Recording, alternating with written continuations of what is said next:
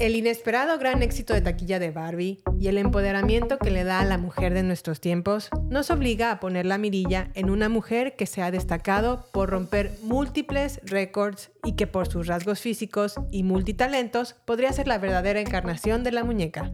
Taylor Swift, además de ser compositora y cantante, ganadora de 11 premios Grammys y la única artista mujer en ganar álbum del año en tres diferentes ocasiones, poco a poco ha ido labrando una carrera cinematográfica como productora y directora de cine. Dentro de las tantas versiones que conocemos del artista tenemos a Barbie compositora, Barbie cantante, Barbie productora, Barbie guionista, Barbie directora, Barbie actriz, millonaria, Casanova, figura mística y al mismo tiempo real, inversionista de bienes y raíces, Barbie general, ya que está a cargo de su ejército de leales fans llamados Swifties, entre muchas otras versiones. Taylor Swift y su equipo han ido construyendo una carrera que no solo la han convertido en la artista de pop más grande del mundo, sino en una representación de la industria musical. Al mismo tiempo, la artista ha ido trabajando su carrera como directora de cine. ¿Cuál será el límite para Miss Americana? ¿Cuál es el lado B de la figura que representa? ¿Estamos a punto de presenciar que la máxima estrella de pop se convierta ahora en una directora de cine nominada al Oscar? Estas preguntas serán respondidas en este especial de baterías no incluidas. En este podcast podemos incluir momentos astutos. Yo pienso probar que estoy en completo dominio de mis facultades mentales. Podemos incluir melancolía o incluir secretos de película. I see dead people. Queremos que te quedes a escuchar. ¿Qué te pasa, Mafly? ¡Gallina! No te vayas. ¿A dónde vas? No seas gallina. Nunca más. Me llames gallina, Neros, nunca más. Acomódate. Bienvenidos a Baterías No Incluidas. Con Jimena Campos y Samuel López. Únete a la aventura. Un podcast dedicado a la cultura pop del cine y televisión que hicieron historia.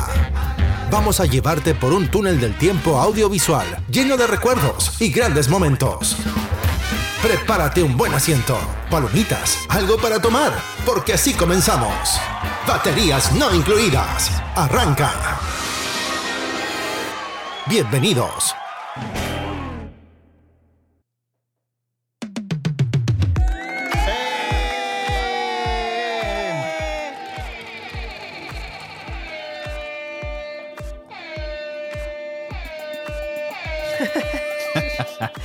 Hace mucho que no usaba mi botoncito de hype.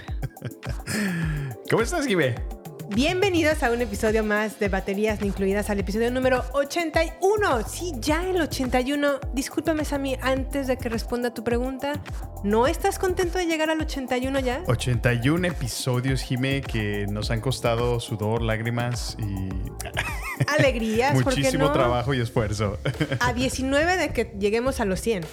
Sí, yo digo, bueno, estoy con la meta de que podamos cerrar el año con los 100 episodios, 100 antes de Navidad. O sea, nos tenemos que ir como gordos en tobogán Hay que aventarnos como gorda en tobogán de lleno para llegar. para completar la misión este año. Sí, esperemos que lo podamos lograr. Esperemos, esperemos. Pero bueno, respondiendo a tu pregunta, Sammy, me encuentro muy bien. Estoy muy contenta de este especial de baterías De incluidas. baterías. Dedicado a Tay Tay. Porque Tate Tate tiene un espacio en este hogar. Lo crean o no. Lo crean o no, porque a veces está del lado de Sam y a veces está de mi lado y a veces no. Sí, es que es una personalidad bastante compleja y, y bueno, yo a lo mejor por mucho tiempo lo he negado y lo he mantenido oculto, pero debo de confesar que en ocasiones sí me gusta su música. Yo debo de confesar que en ocasiones no me gusta su música y en ocasiones sí me gusta, pero debido a que más o menos ya pasó un mes de que se presentó en México por primera vez, yo dije, yo nunca voy a ver el momento en donde Taylor Swift se presente en México a dar conciertos, pues se cumplió. Sí, se dignó a pisar el... eh, ¿Cómo llamarlo? El tercer mundo. El tercer... no, bueno, no, dejando, dejando de lado que es el tercer mundo, porque pues eso realmente no es relevante. Yo pensaba que en verdad solamente iba a ir a países en donde hablaran inglés o algo así, no sé. No, no, Pues no pensé que, fuera a ir a lleva México, demasiado tiempo como que, pues, sin considerar, ¿no? A la habla hispana en, en lo absoluto, ¿no? Creo que solamente había- había ido a Brasil A Brasil. y ya. Y pues Europa, por supuesto, ¿no? Porque, Sí, sí, pues, sí. Creo que también, muy inteligente, dijo, voy a esperar a que mis tamales se, se coticen más, más pesado en América Latina como para irme a presentar. Y mira, cuatro fechas en México. Fíjate, y, y vendido, ¿no? Absolutamente. todo. De hecho, creo que hasta se iba a extender un par de, de eventos más, ¿no? Guadalajara y Monterrey estaban siendo agregados a su lista. Pues supe que a lo mejor para su segunda ronda de gira, tal vez Tal se vuelva vez. a presentar en México. Caray.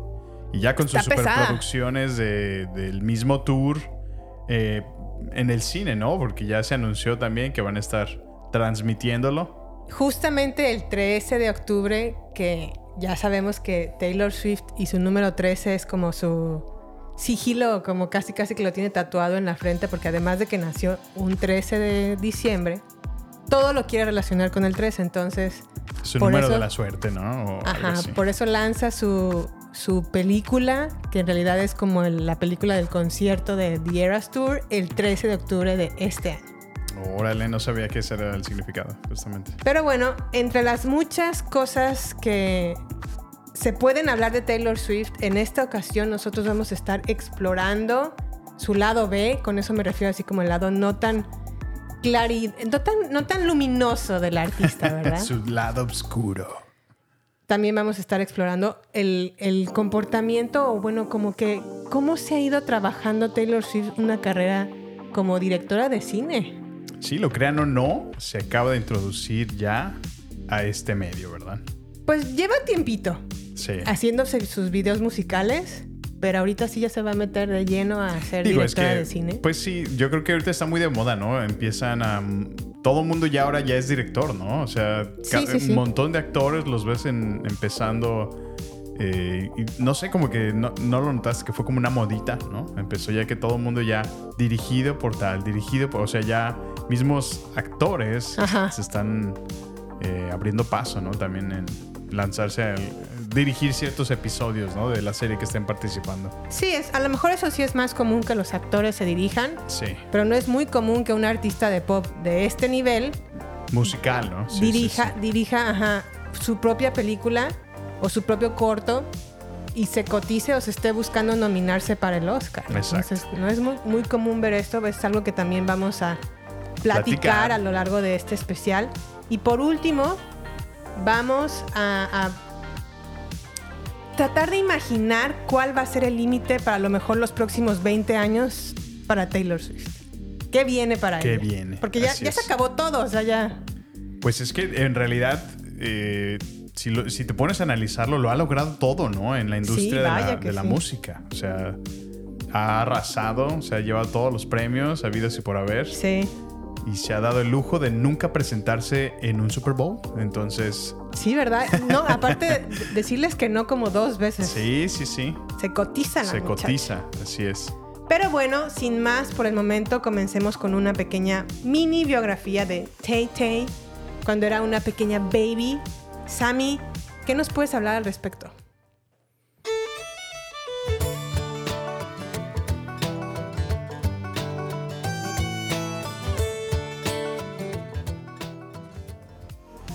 Pues Baby Tay Tay, o como su certificado de nacimiento lo dice, Taylor Allison Swift, nació un 13 de diciembre de 1989 en Reading, Pensilvania, de Estados Unidos.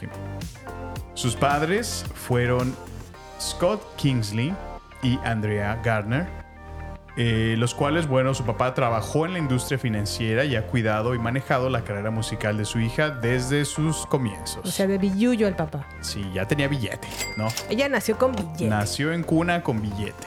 Ok, ok. Su mamá, eh, pues fue un pilar indispensable en, en la carrera de Taylor, ya que fue ella quien la estuvo motivando, la desarrolló, estuvo empujando ese talento musical que ella de alguna manera notó desde pequeña, llevándola constantemente a eventos, a shows, a presentaciones que promovían que su hija estuviera activa, ¿no? En lo que le gustaba hacer.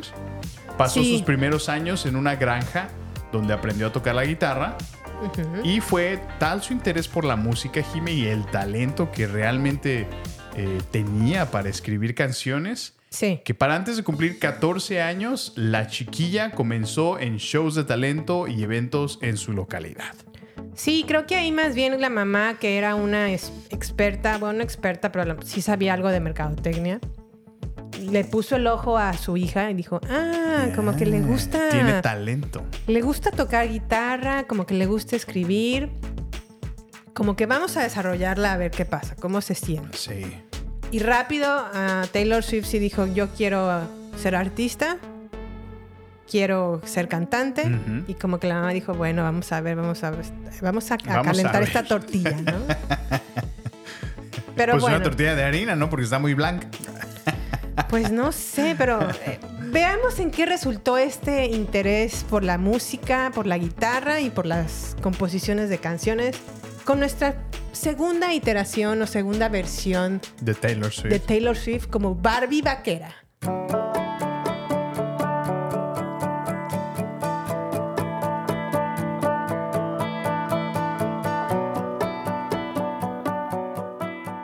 Pues bueno, después de que vio un documental de Faith Hill, que es una artista de country, se convenció, dijo, no, sí, sí, yo me lanzo, me lanzo. Lo mío, lo mío, lo mío es el country. Quiero irme a Nashville, Tennessee. Por favor, papás, llévenme a, vivir por allá. Esa va a ser el, ese va a ser el lugar en donde yo voy a comenzar mi carrera como country. ¿Y por qué Nashville, Jimé? Bueno, Nashville se, le, se conoce como la cuna de- del country en Estados Unidos. Órale. Todos los grandes artistas son, comienzan en Nashville, En Tennessee. Nashville. Particularmente en un café que se llama el Bluebird Café. Órale. Quien te escucha ahí, y, o sea, con un poco de suerte, buenas canciones, buena voz, y en el Bluebird Café, chicle y pega. Órale. Y pues chicle y pegó porque Pues sí, sí, sí. Empezó, eh, despegó, ¿verdad? sí, ahí comenzó, bueno, la verdad es que como sus, su mamá la tenía ya como el ojo en la mirilla, dijo, "Mm, puede que sí podamos desarrollar esta chiquilla. Sí se mudaron a Nashville, Tennessee, toda la familia. Órale. El papá como que pudo cambiar su, su trabajo de Pensilvania a Nashville Sí.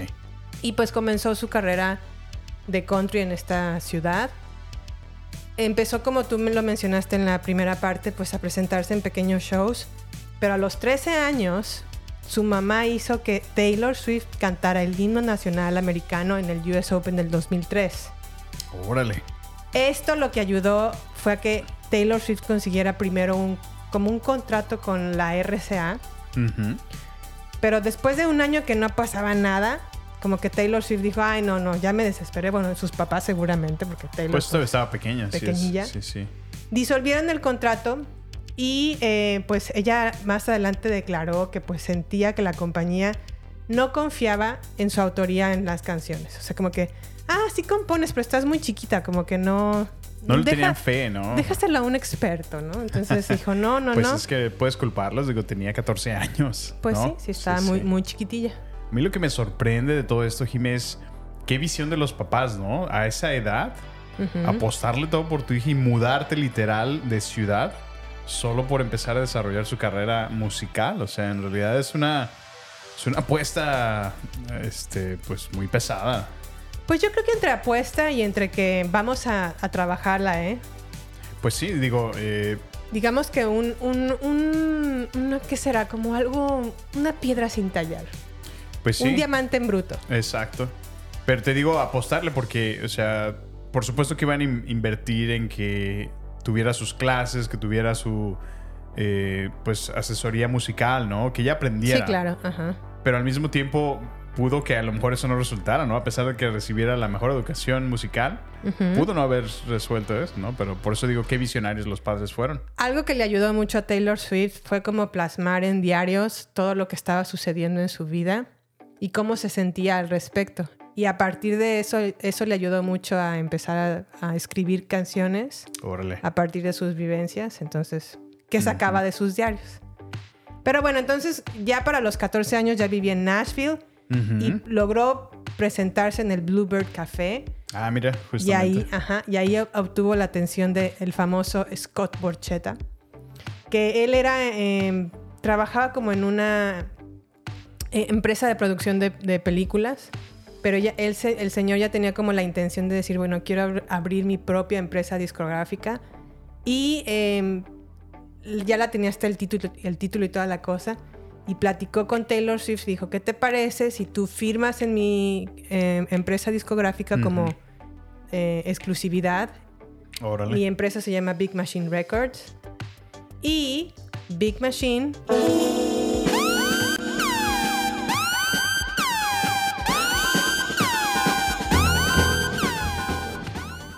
Pero bueno, vamos a hablar de Big Machine Taylor Swift Sí. más adelante.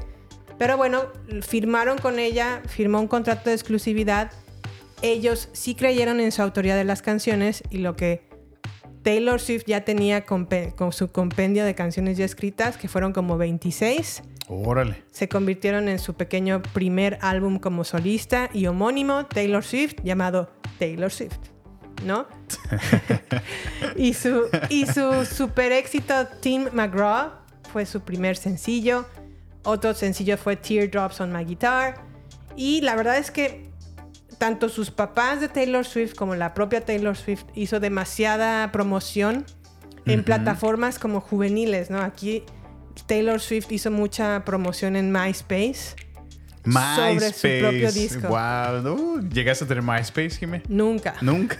No. ¿Por qué? No sabía que era eso y cr- creo que mi hermana, la, mi hermana mayor sí lo tenía. Sí. No entendía yo que era eso ni, ni tampoco me interesaba. Pues era como un. un- Sí, más bien cuéntame, ¿tú sí tenías? Es, es como una versión de Facebook, pero de su época. Ajá. Donde tenías lo mismo, un perfil que la gente podía visitar, podías agregar amigos, podías agregar. Pero lo padre es que eh, tu perfil era completamente personalizable. Entonces, podías tú agregar una canción, podías agregar GIFs. Entonces, la gente en cuanto entrabas reproducía esa música en tu propio perfil. Entonces, Oh, lo hacía muy, muy personal. Eh, y pues bueno, eso, eso es- ese era el gusto realmente. Podías poner como blogs o entradas de, tus posts, Oh, fotos y GIFs animados. Entonces era una, una plataforma muy, pues como eso, como una tarjeta de presentación de, de ti. Y además tenías un chat, entonces. Órale. Sí. No, yo nunca tuve MySpace, pero bueno, ya me diste más o menos un panorama de lo que fue. De lo que fue. de lo que fue MySpace, ¿no? Entonces ahí se movió Taylor Swift por un rato, pero lo que pasó con su primer disco es que tuvo ventas decentes. Decente, sí. no le fue la verdad nada mal en su primer disco, tampoco fue el súper exitazo, pero lo que vino con Fearless, que fue su segundo álbum de estudio, lanzado el 11 de noviembre del 2008, ahí sí dijo, quítate. Quítense que ahí les que ahí voy. les voy. Y les voy con todo porque nunca me van a olvidar. Sí, este álbum la verdad fue un punto crucial en la carrera de Swift porque la consolidó como una de las artistas más destacadas de la industria country o de la música country. Aquí fue su primer premio Grammy al álbum del año en el 2010. Órale. O sea, imagínate que a los 19 años Taylor Swift ya tenía su primer Grammy como artista del año. Fíjate. No, pues yo creo que eso se te sube a la cabeza muy, muy rápido, ¿no? Muy fácil. Pues no sé si se le subió a la cabeza, pero sí tuvo bastantes sencillos como fue Fearless, como fue Love Story, como fue You Belong With Me, White Horse. A mí en lo personal es- de ese disco me gusta mucho la canción de Breathe que canta a dúo con Colby Calliad. You're Not Sorry, Forever and Always, que dicen que esta canción es inspirada en la relación que tuvo con Joe Jonas. Sí, el que ahora está divorciándose de Sophie Turner, Órale. hermano de los Jonas Brothers, o integrante más bien de los Jonas Brothers. Y um, también otras canciones como Jump and Fall o Coming, Coming with the Rain forman parte de, de Fearless. A mí es un álbum que la verdad me gusta mucho. La conocí yo con este álbum. Y de alguna manera me inspiró a tocar guitarra con, con Fearless. ¿eh? Órale. Aquí ya es la primera vez en donde Taylor Swift se lanza como productora porque es productora de los 13 temas de Fearless. Su disco vendió 7 millones de copias únicamente en Estados Unidos. Wow. Y es un disco que a lo mejor como que habla del amor, del desamor, sin perder la fe en el primero, ¿no? Claro. Entonces, pues bueno, ya aquí cuando ya está como terminando con la promoción de Fearless o cuando ya eh, está como en la cúspide. Llegó hasta el hasta lo más alto que podía con Fearless. llegó con Fearless y sobre todo tuvo una presentación en los MTV Movie Awards en donde cantó en el su disco 2009, ¿no? En el 2009, ajá, cantó una canción que se llama You Belong With Me, que es una presentación muy padre porque empieza como en el metro y termina Órale. como en el Radio Music Music Hall, como cantando arriba de, de varios carros. No, Ah, mira, algo qué así. padre. La verdad fue una presentación muy padre y ganó ella como, como video del año. Órale. Entonces ya pasó muy contentita ella, así como la, la, la, la, la, gané como mi primer Moonman. y Sass sufre su primera humillación pública porque llegó Kanye West, le quitó el micrófono así de, como dicen Ok, en sí, México, de, bien. de- de webs. Se lo quitó y le dijo, discúlpame Taylor Swift, este... Tu Sí, video está muy muy, bonito". padre y cantas muy bien, pero Beyoncé tenía un mejor disco y mejor video y mejor todo. Y pues todos empezaron así como de... Abucheándolo, ¿no? Sí, Ajá. sí, sí. La cosa aquí fue que Taylor Swift pensaba que se la estaban abuchando a ella. Y Entonces, ahí sí como que entonces, ahora sí que como en los Sí Simpsons, se agüitó. Aquí podemos ver cómo se le rompe el corazón. Así es, la verdad es que sí, sí, sí sufrió su primer embate. La pequeña Taylor era muy pequeñita. Pues sí, oye, 19 años. Sí, yo creo que a lo mejor como le... Honestamente, y este es el primer lado B que voy a mencionar del artista, se ve que a Taylor Swift le encanta la atención. Y Sí, vive, sí, o al sí. menos ha vivido una gran parte de su carrera musical, dependiendo de los aplausos y la aceptación de su público. Sí, sí. Y obviamente cuando sintió que la abucharon, se le vino el mundo encima, ¿no? Dijo, chin, ya no me quieren, no sé qué. Entonces se puso un tiempo medio mal. Órale. Sí, es que sí, sí se nota que realmente le ha dado muchísima importancia a la, a la opinión pública, Sí. sobre todo a la que tienen de, de ella, de su persona y, y de lo que se habla. Entonces, pues sí puedo imaginarme lo fuerte que ha de haber sido esa, pues ese momento, ¿no? Muy humillante para ella, muy... eh, después de haberlo ganado, o sea, pues ya, ya ni siquiera lo, lo disfrutó, ¿no? En lo absoluto. Sí, no me imagino. o sea, yo creo que de haber llorado otras bambalinas o no sé. Sí, sí, sí. Pero bueno, de Kanye West vamos a hablar más adelante porque esto fue solamente el comienzo de...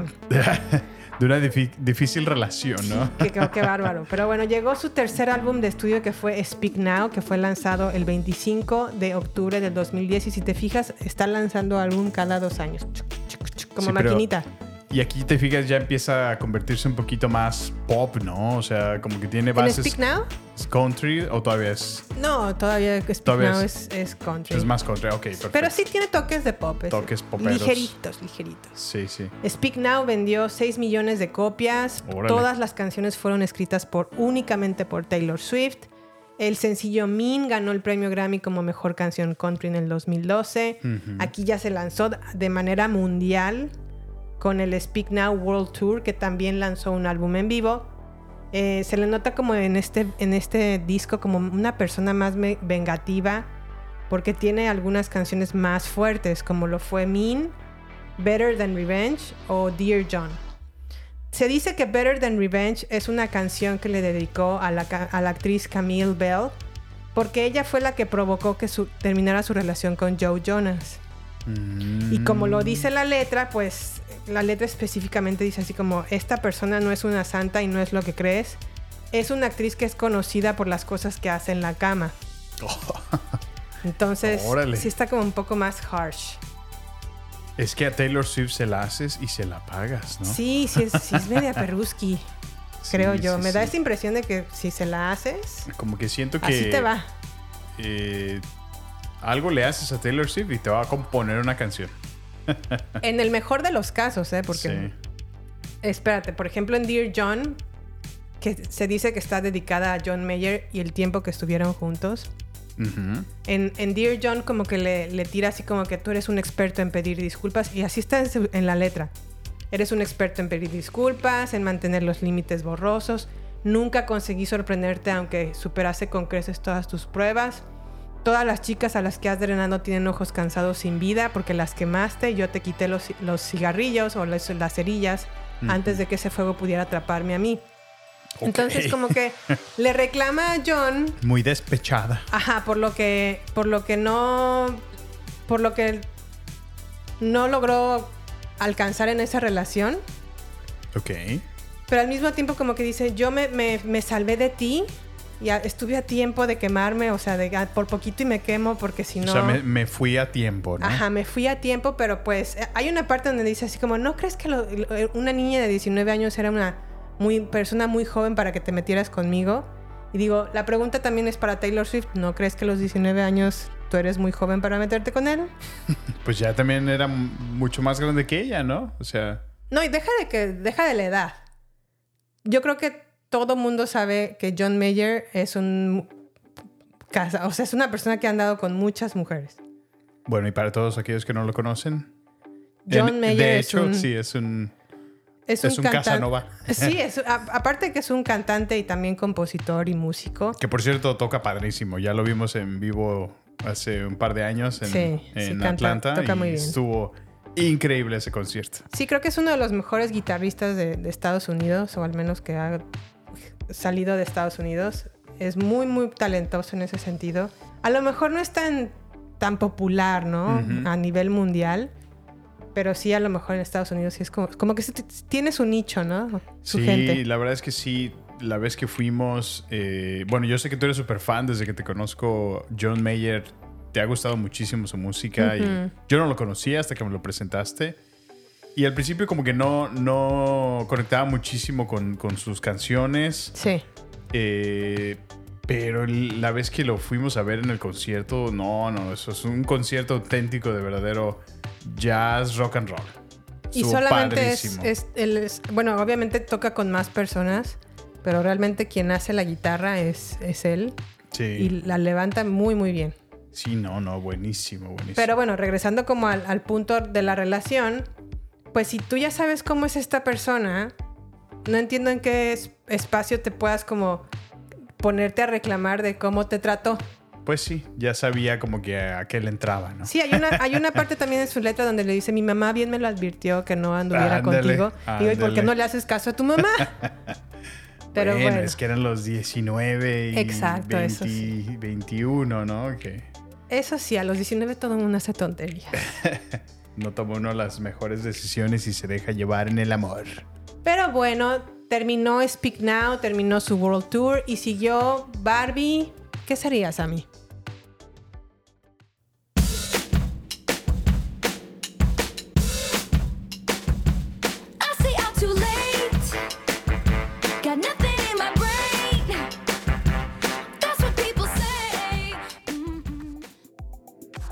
Bueno, Jime, y aquí comienza la era de Barbie Popera.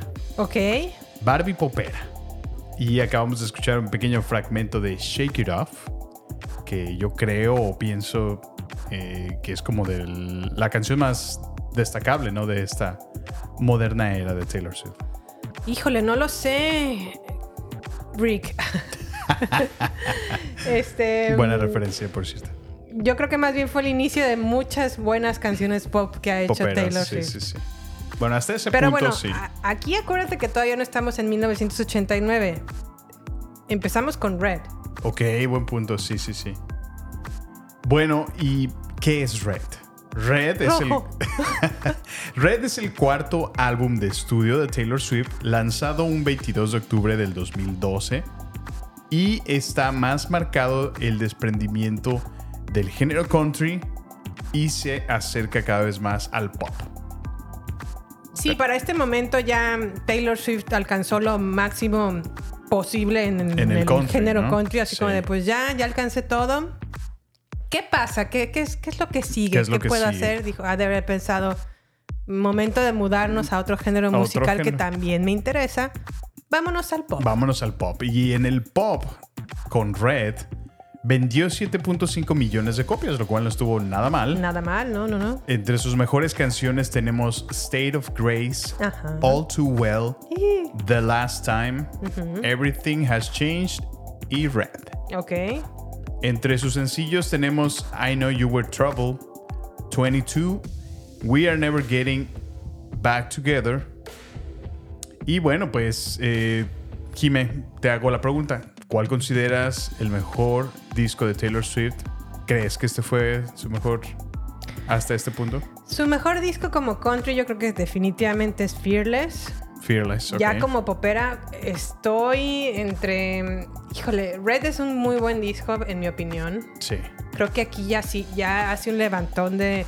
No solamente del estilo de música, porque tanto Fearless como Taylor Swift como Speak Now son canciones pues más adolescentes. Sí, sí, sí. Cuando yo me acuerdo que ya hubo una, la primera versión o la primera, el primer tiempo en donde escuché Fearless, me encantaba. Pero a lo mejor regresé como un par de años después a volver a escuchar Fearless y dije, ah, está medio bobo. Sí. O sea, como que entendí que es una letra pues más de una persona más adolescente. Y en Red sí se nota que ya hizo como un levantón de, de composición musical, ¿no? Así es, sí, sí. Aparte de que, mm, pues Red fue como un disco muy terapéutico para ella porque fue el tiempo que estuvo en su relación con Jake Gyllenhaal, que fue, un- es un Ah, sí, actor sí. pues muy reconocido en la industria de Hollywood. Ajá. Y fue como que su, su terapia de decir, ok, estuve con él tanto tiempo y Red fue como mi, mi disco de, de- de rompimiento, ¿no? Del rompimiento, sí. Que de hecho eh, tuvo una colaboración con Max Martin, quien reprodujo el disco para hacerlo en efecto más popero, ¿no? ¿Y quién es Max Martin? Max Martin es, yo creo que el- si hubiera un papa en la cultura, en la música pop, Max Martin sería el, Sería el papa. el papa. Órale. Sí, es, ha sido muy importante para artistas poperos como Christina Aguilera, mm, Britney Spears, Backstreet Boys, NSYNC. O sea, como que ha hecho demasiada música pop. Pop. Y Taylor Swift, algo que tiene muy característico de, de su persona, es que no solamente es una mujer muy inteligente, sino también se reúne de las personas que son muy, muy, muy, muy talentosas. Así y dijo, es. ok, si ya voy a empezar a dar el salto a la música pop, voy a reunirme con los mejores productores para que me hagan mi mejor música. Y Max Martin fue como el, como que aquí empezó a dar sus toques, ¿no? Sí, sí, sí. Sí se nota a lo mejor que, que está abandonando el country, porque sí tiene algunos, un par de temas que son un poquito más de country, pero ya, o sea, se nota que ya está a Estaban punto en de... sus últimas. Sí, ya estaban sí. En, las, en las últimas. Claro. Y entonces pues llegó 1989. Que fue justo el quinto álbum de estudio de Taylor Swift, lanzado un 27 de octubre del 2014. Recordarás que ya para ese entonces estábamos en Estados Unidos, Jimmy. Bueno, yo, yo acabo de llegar a Estados Unidos. Sí, no, yo, yo no, ¿verdad? Yo todavía no. No, tú me alcanzaste hasta diciembre. Pero aquí ya, sí, aquí ya se fue como gorda en tobogán, ¿eh? A- Al género pop Sí, ahí ya, ahora sí dijo eh, country, thank you, but thank you next. Ajá, ándale, algo así, exactamente. El cual vendió 10 millones de copias, convirtiéndose en el álbum más vendido hasta ese momento de, de- de todo su repertorio. Eh, completa su transición, como lo menciona Jime, a artista de música pop. Sí. Entre las canciones favoritas del público está Welcome to New York, Blank Space, Wildest Dreams, The New Romantics. New Romantic es muy, es muy buena, la verdad. Sí, Y aquí tiene su primer feud, ¿no? Con Katy Perry. exactamente, que es donde se dice que hay como mala leche, ¿no? Y hay una canción llamada Bad Blood, los cuales se rumoran que fue eh, debido a un pleito o algún conflicto que tuvo con la, la cantante eh, llamada Katy Perry. Pues aquí se dice que Katy Perry le quitó, no sé si un par o una persona, un bailarín. Taylor Swift iba, iba a hacerse una gira Sí. y obviamente iba con sus bailarines y Katy Perry le quitó uno o un par o un cierto número de bailarines y Taylor Swift se enojó muchísimo porque se los quitó. Entonces, tanto Katy Perry como Taylor Swift eran amigui, amiguis, amiguis, pero se enteró de esto y dijo, córtalas, amiguis. Ya no somos amigas, córtalas, ya no. Se enojó muchísimo y y dicen le que le canción. compuso su canción que se llama Bad Blood. Y bueno, pues 1989 ganó el premio Grammy al álbum del año en el 2016. Aquí ya lleva dos. Dos Grammys. Dos Grammys, dijo Chin. Pero bueno, algo que quiero destacar es que Taylor Swift se había entregado muchísimo al álbum de Red, que dijo, es mi mejor disco hasta Sí. la fecha. Va a ganar álbum de a- del año. Pero ¡sas, culera! Pues que no. Que no. Porque estaba Daft Punk de por medio y su Random Access, Memories. And the Grammy goes to.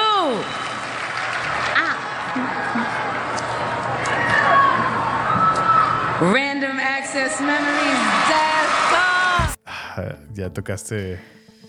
Daft pusiste Punk. el dedo en la Que en herida. paz descanse. No, no, no.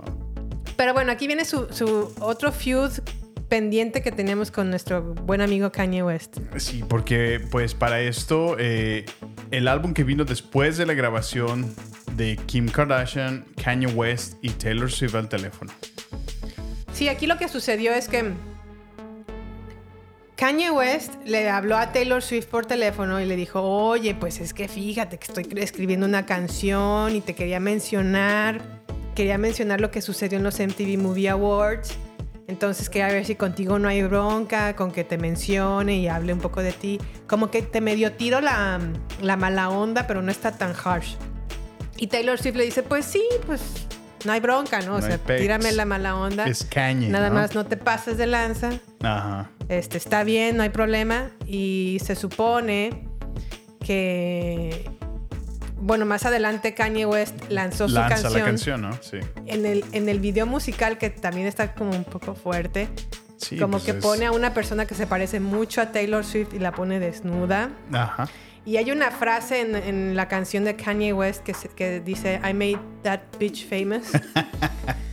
y ¿Y cómo se traduce, Jimé? yo hice a esa famosa. Famosa. Y eso pues no lo esperaba Taylor Swift, se molestó por, por la situación, Sí. pero aquí llegó el, el, el- ¿cómo se llama? Como el respaldo de Kanye West, ¿no? Que Ajá. fue Kim Kardashian, que recordemos que tanto Pues Kim Kardashian como Kanye West estaban, Estaban casados, en ese momento. Así es. Y Kim Kardashian dijo, claro que sí, tú aprobaste esta canción Deja sin ningún problema. Y aquí está mi prueba de que, de que sí, sí lo aprobaste te- porque te grabé. Entonces mm, lanzaron esta llamada entre Kanye West y Taylor Swift. Sí, ¿verdad? Que estuvo en redes sociales Sí, y en sí, Twitter sí. y en todas partes. Y todos así como de, sí, Taylor Swift, eres una víbora. Ah, porque aparte Kim Kardashian le puso un icono de una víbora en el Twitter. Uh, Y le- se empezó a hacer un masivo, un hashtag que se Como llama un trending, It's ¿no? Over Party. Híjole. Entonces así como, sí, Taylor Swift eres una víbora, eres no sé qué, ya se te cayó el teatro. Primero dices que, que no la aprobaste, pero aquí se ve que sí la aprobaste. y la, la, la, y sí, sí, sí. Qué sha, sha, sha. drama. Y dijo Taylor Swift de algo que- de lo, de lo que nuevamente, como lo, lo mencionamos al principio, ella padece mucho de que la, la gente la quiera. Sí, sí. Y la gente se le echa encima, entonces. ¿Qué como- fue lo que hizo? Pues se recluyó otro año. Y otra vez por Cañe. Y otra vez por Kanye. Ay, Kanye. Ese Cañe. Pues sí, se escondió completamente un año, dice en su documental Miss Americana que nadie la vio en todo un año. Órale. Borró todas sus cuentas de redes sociales, borró todo su contenido, Desapareció. desapareció del- de la faz de la Tierra, aunque evidentemente no había sido así, porque regresa con un álbum que se llama Reputation. Reputation. Y aquí la vamos a ver en una cuarta versión de una estilo de Barbie que le, la llamamos Barbie Venganzas. Now we got bad blood. Hey, now we got problems. Y aquí se pone como ya más fierecilla, ¿no? Porque pone así como en sus redes sociales una víbora. Sí, y es que se anticipa muchísimo un, un video, ¿no? Que lo están anunciando porque Ajá. de repente, de la nada, vuelve a reaparecer la cuenta de Instagram y de todas sus redes sociales de Taylor Sí, Swift Se activa nuevamente. con una serpiente. Con una serpiente. Como que dijo, voy a, a- a tomar como mío la, el Me voy a icono que me apropiar. puso Kim Exacto, Kardashian. exacto. Si me vas a llamar víbora, pues órale. Pues ahora le voy a hacer la víbora. la mismísima Black Mamba te voy a, te voy a Está de vuelta. Y pues Reputation fue lanzado el 10 de noviembre del 2017. Obviamente ya es un, un sonido como más oscuro y electropop. El álbum pues genera controversia y especulación porque pues era más oscuro, ¿verdad? Más, más maluca, sí, Taylor maluca. Sí, sí, sí. Hace su primera gira de estadios, o sea, ella dijo, ya no voy a cantar en domos. Domo arigato, Mr. Robot. Domo, eh, eh. Domo, Domo, eh, eh, eh.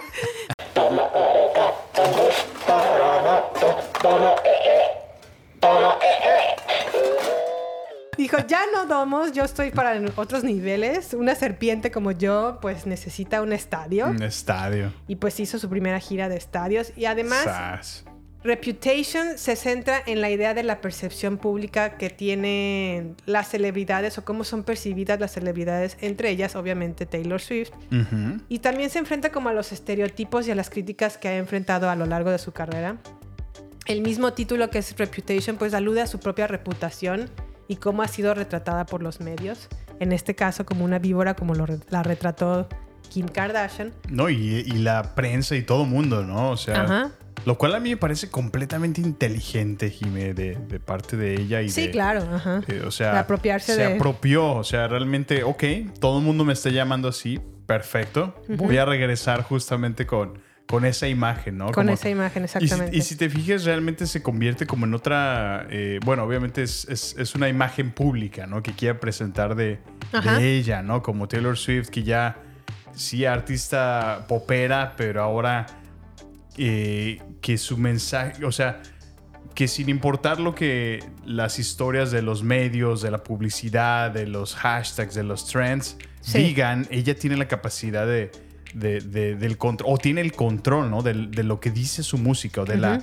de la historia que es contada a través de su música. Así es. Y aparte, algo que tiene Taylor Swift y su equipo, evidentemente, y es muy inteligente que hagan esto. Taylor Swift a lo largo de sus videos musicales siempre pone en las paredes o por medio de simbolismos o por medio de figuras o por medio de lo que tú quieras, pequeños como easter eggs Mm, para que sean interpretados por sus fans más leales, ¿no? sí, Entonces, sí. No, que ponen atención, ¿no? Y- Ajá, o sea que si pones atención, y te puedes dar cuenta de las cosas. pequeñas cositas que ella va Sí, poniendo a lo largo de sus videos. El video de Look What You Make Me Do, pues es un perfecto escenario, perfecto ejemplo en donde ella está como en la tina de un baño y está como llena de billetes y como de joyas o no sé qué.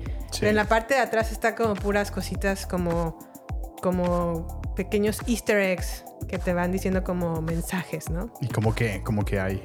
En uno pone un billete de un dólar. Ajá. No sé si específicamente es en el disco de Reputation. Pero pone ese dólar porque le gana la demanda a un locutor de radio que en algún momento de su tiempo de Fearless le agarró la pompa. Órale. Y pues Taylor Swift, ya ven en este mo- movimiento del hashtag MeToo, pues ¿Levantó la declaró, levantó la voz y dijo, yo a mí un locutor de radio me agarró la pompa. Y este locutor de radio así se puso así súper mala copa y dijo, no es cierto, yo no te agarré nada, te voy a demandar porque estás diciendo que yo te Me estás agarré. el-". difamando, Ajá, ¿no? me estás difamando, la demandó. Órale. Taylor Swift dijo, ah, sí. Y eso es lo que tiene Taylor Swift. O sea, si se la quieres hacer, ella viene con, Con todo. con ajá, o sea, con mucho más. Entonces dijo, yo te voy a contrademandar y te voy a, voy a comprobar que sí me agarraste el trasero Sí. y lo único que voy a querer de ti es un dólar. Naturalmente, contrademandó, ganó esa contrademanda y le dieron su dólar y lo enmarcó en un, pues lo enmarcó Ya. ese dólar. Y es el como el pequeño easter egg que Sí, pone en sus sí. videos. Solo para comprobar que ya no quería dinero ni nada, sino. Ajá, como alzar la voz de, lo que sí sucede, que sí sucede con las mujeres. ¡Wow! Pues ve, al mismo tiempo sí es un mensaje fuerte, ¿no? El que transmitió ahí. Sí, sí, sí. Te digo, entonces este fue como un, un- algo que ella ganó, que, que pudo pues levantar la voz de lo que nos sucede constantemente como mujeres. Sí. Y al mismo tiempo comienza también otro nuevo feud con una nueva persona que vamos a hablar a continuación. No sé si recuerden que les había mencionado que íbamos a hablar de Big Machine Records más adelante. ha Pues bueno. llegado el momento. Ha llegado este momento y el momento de presentar a la Barbie defensora de derechos de autor. Look Look what you made me do. Look what you made me do. Look what you just made me do. Look what you just made me. Ooh. Look what you made me do. Look what you made me do. Look what you just made me do. Look what you just made me do. Pues bueno, aquí lo que este problema que empezó como de manera amigable o no tan amigable, Amigable. pero como que entre familia comenzó con esta situación de sus masters. ¿Qué son los masters? Pues las grabaciones originales que hace un artista en un sello discográfico. Ok. Por lo general esos masters se los queda la, disco- la discografía o la empresa discográfica y no son propiedad del artista, aunque el artista los haya hecho y los haya Por eso creado. hiciste el contrato, ¿no? Con esa compañía. Ajá, por lo Sí. general así funciona, ¿no? Con los masters.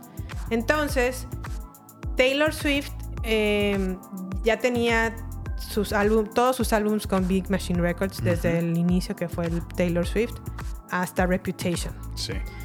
Y se enteró de que iban a vender su compañía, es decir, bueno, su, su sello discográfico iba a ponerse a la venta. Ujú, Entonces dijo Taylor Swift, oye Scott, Scott Borchetta, ujú. que es el dueño o el CEO de, esta, de este sello discográfico, véndeme mis masters, yo te los compro. Y ya soy pues propietaria de mi propia música, De su ¿no? música, así es.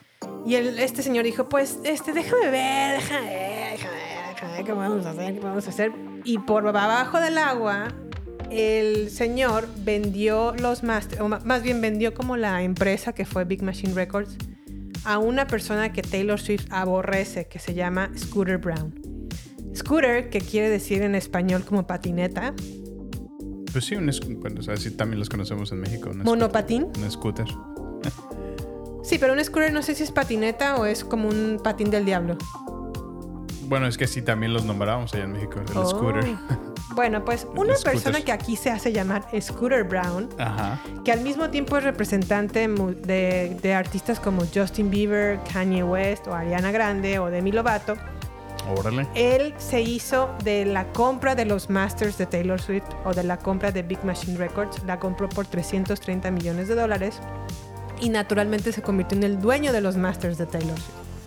Esto hizo que Taylor Swift así como que ¡ah! en- Pero- enloqueciera de coraje. ¿Pero por qué? O sea, ¿cuál era su conflicto con él? ¿Cuál era el problema que tenían Ah, ellos el dos? conflicto que tenía Scooter Brown y Taylor Swift es que un tiempo quiso manejarle Scooter Brown a Taylor Swift. Ajá. Taylor Swift no lo permitió o no se dejó porque siempre ha pensado Taylor Swift y lo ha declarado que esta persona es una persona muy manipuladora. Ya. Y otra cosa que le, le molestó mucho, que ella ha declarado que esta persona estuvo detrás del episodio de Kanye West, Kim Kardashian y la grabación de la llamada telefónica. Órale. Que él orquestó todo para que esto sucediera y que por eso, mm, o sea, lo Mm, aborrece. O sea, si Oh, tú fuiste realmente la persona que estuvo detrás de todo esto, me afectaste y yo no quiero ya nada contigo. Ujú. Y cuando se enteró que le vendieron sus masters a esta persona, A él. o sea, imagínate el coraje que No, le debe pues haber sí dado. sintió traición, ¿no? Sí, se sintió traicionada porque también declaró y lo hizo a público en un, en un blog de Tumblr. Tumblr. Tumblr, ajá. Lo hizo como público, ahí explicó todo el, el merequetengue. Contó que Scooter Brown es tal y tal persona, que le vendieron sus masters, que a pesar de que ella declaró o pidió que comprar sus masters para ella misma, se le fue negada su negaron. petición y aún así se los vendieron. Entonces ella estaba como muy, muy molesta por este acto y obviamente acusó a Borchetta, que era el CEO de la empresa discográfica, de traicionarla por vender sus masters a una persona que sabía él perfectamente lo que representaba para Taylor Swift. Entonces aquí comenzó como una batalla que terminó en... eh, así terminó una batalla de que, ah, sí, pues yo demando, pues yo... me- Pues sí, mis cuestiones abogados legales, no ¿no? sé qué, todo Así es. Taylor Swift hizo una movida de, de casi de ajedrez, así de checkmate. Y jaque mate. Porque ella tenía los derechos de publicación de su música. ¿Qué quiere decir? Y dijo, ah, sí, pues quédate con mis masters. Yo tengo los derechos de, de publicación. Lo único que voy a hacer es regrabar mis discos Ujú. y lanzarlos nuevamente. Órale. ¿Qué es lo que ha estado haciendo último- estos últimos años? Ha estado regrabando Fearless, ya de regrabó Red, este, regrabó Speak Now y está a punto de regrabar 1989. Y a todos les pone Taylor's version, Taylor's version, Taylor's version. Entonces ese es como el, el- el común denominador para que te des cuenta que estos discos son la nueva versión de sus discos. Y lo que que, ahora ha- son 100% de ella. Ajá, que ahora son 100% de ellas, son sus masters, ella es la propietaria de, de sus discos. Wow. Y lo que ha provocado es que sus fans y obviamente la mayoría de las personas que está- están enterados de este conflicto solamente escuchen el Taylor's versions de, no manches. de Spotify, de iTunes, de bla bla bla. Pues de es que. ¿qué, qué comeback, ¿no? Les puso. O sea, en realidad, ¿qué, ¿de qué manera les pudo contraatacar? Digo, realmente, si lo vemos de una manera muy fría, pues ellos están en su derecho de venderlo a quien ellos consideraran, ¿no? O sea, Sí. lo gacho es que sí, a sabiendas de que qué tipo de persona era, pues sí, sí, Sí. se ve que no le jugaron bien, ¿no? O al menos nunca les, le aclararon, ¿sabes qué? Gracias por estar interesada. También está interesada Scooter Brown. este, ahora sí que, pues, lléganos al precio, ¿no? O al- alguna Sí. otra negociación. Nunca, nunca sucedió, ¿no? Entonces, claramente ya estaban Pues asociados, pactados, ¿no? ¿no? Así es. Sí, aparte me imagino que para Swift ha de haber sido como bastante difícil que la misma persona que la vio en el Bluebird Café siendo una niña, Ajá. que le dijo, Va, vente a trabajar, vente a mi sello discográfico, comencemos juntos una carrera, fue la misma persona que le vendió sus masters a una persona que odiaba en ese momento. ¿no? Sí, no, no, no. O sea, Pues sí. sí, se siente como una, una traición en realidad. O sea, aquí el, el precio de tu amor de novela mexicana hubiera sido... pues sea, ahí el billete dominó. Pasa en la vida, pasa en las novelas, pasa en Taylor Swift. Entonces, pues bueno, ya le vendió sus masters y todo esto. Dijo Taylor Swift, yo hago mis propios discos, no importa. Pero lo- lo- aquí también algo que pasó muy fuerte y que quiero destacar Ajá. es que las Swifties o los Swifties, que son los fans de más hueso colorado de Taylor los Swift. hardcore, ¿no? Sí, lo- así como la versión de Star Wars, fans de Star Wars hardcore, Taylor Swift también tiene sus- su ejército de fans. Sí, no, no, no. Esos, esos que dices que están ahí viendo los videos y que ya, mira, aquí ya hay un mensaje Ajá. decodificado y que Sí, ellos esto ya no hablan, el- significa... ya no hablan ni, ni inglés ni o sea, ya hablan Swift, Swifteros. tayloriano. O sea, e- ellos ya manejan otro nivel de... Tayloriano. Sí, un, un idioma ya tayloriano porque sí... Ah, pero eso también está muy, muy heavy, ¿no? La verdad es que sí. Yo recuerdo ahora que, que estuvo su gira de, de la Eras Tour que Ajá. colapsó eh, Ticketmaster. Ticketmaster y así gente ridícula de no solo de 22 años, sino hasta de 30 años llorando en videos de TikTok porque Sí. no pudieron encontrar boletos. O sea, es, es absurdo, Jimé. O sea, eh, estos son los Swifties de los que hablas. Y bueno, ya no digo más porque voy a ser censurado y me van a poner Sí, un ¿eh? hashtag.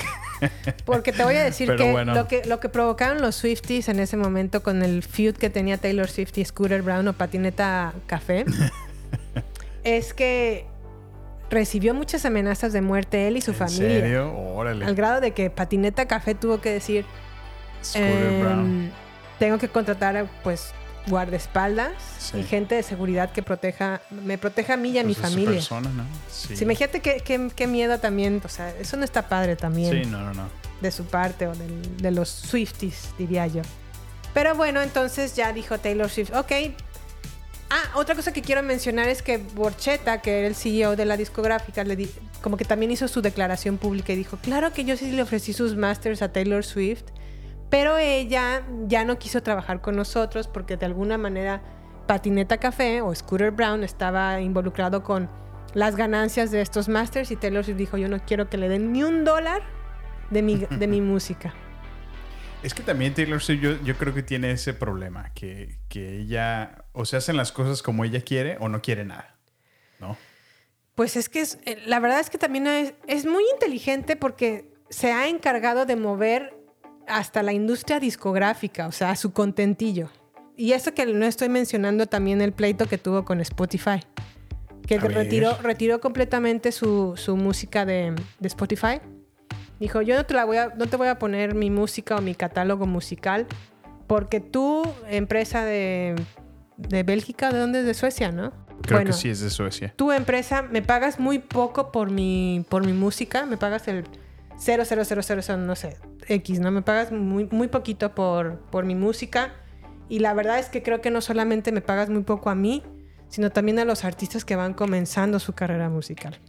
Y que empiezan a hacer streaming en y que empiezan a hacer streaming en Spotify. Entonces, la verdad, tú estás cobrando por suscripciones, estás ganando por patrocinadores. Entonces, se hizo exclusiva de iTunes y dijo, voy a poner solamente mi música en esta plataforma. Mucha gente se mudó para allá. Y entonces... Miles, yo creo, ¿no? Sí, no. Spotify ha dicho, uy, arreglemos este problema con, Espéreme, señorita. con, la, con, con Tay Tay. Con la Tay Tay. ¿Y por qué le hicimos Tay Tay, Jimmy? Pues así le dicen, ¿no? Bueno, yo, yo lo saqué porque eh, hubo una presentación donde The Rock, justamente, Ajá. lo ponen a bailar una canción y dicen, ah, pues, ¿conoces esta canción de Taylor Swift? Oh, ¿do you mean Tay Tay? Y ya se pone a bailar Shake It Off de manera muy ridícula. Entonces, Pues yo, ajá, yo aprendí que le decían. Tay Tay por ti. Y ahora yo también digo Tay Tay. Tay Tay. Pero bueno, pues entonces ya Spotify habló con ella, le dijo, sí, lo que tú quieras, hacemos lo que tú quieras, bla, bla, bla, te pagamos un poquito más, lo que sea para Tenerla señorita- contenta. La señorita Swift. Y ahí en verdad ha sido un parteaguas esta mujer en la industria discográfica porque no solamente se ha defendido ella de su música, sino también ha ayudado a nuevos artistas a que pues no les vaya tan mal en, la, en este género, ¿no? Sí, o en sí, esta industria más bien. Claro.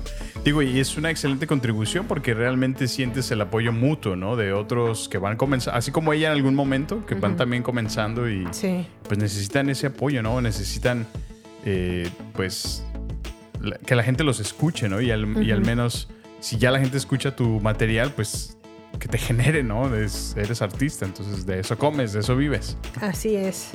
Y pues bueno, ya con ello, con este eh, tema, comenzó su nueva producción de su séptimo álbum de estudio. Aquí ya deja de lado como su imagen del- de la víbora, de la maluca, de la vengativa, de la perruquis y así. Y se convierte como en un unicornio enamorado, en, en colores, en alegría, en, en arco iris. Y llega la nueva versión de Barbie, que es Barbie Lover. Pero antes, vámonos a nuestras redes sociales. Vámonos. No queremos que te pierdas nada. Por eso, te invitamos a sumarte a nuestras redes sociales. Twitter, Instagram y Facebook. Encuéntranos como Baterías Podcast. Cine, series y mucho más solo con nosotros. Con Jimena Campos y Samuel López. Agéndalo. Nos encontramos en redes sociales. Baterías Podcast. Bueno, ha llegado el momento de la Taylor trivia del episodio. Taylor Trivia, Jimmy, ¿a qué te refieres? Quiero que por favor escuchemos el siguiente audio y adivinemos a qué disco pertenece este famoso meme.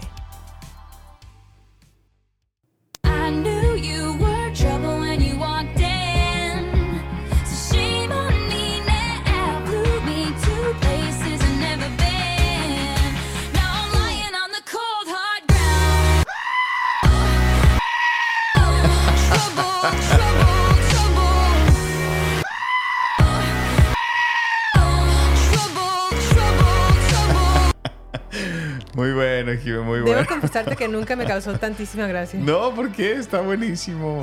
No sé. no Sobre sé. todo ves la cabrita ahí. Porque son las escenas donde Taylor así muy, muy guapa siguiendo al novio, ¿no? Y de repente la... Oye, ¿y sabes a qué disco pertenece? La respuesta se la tenemos al final del episodio. Va.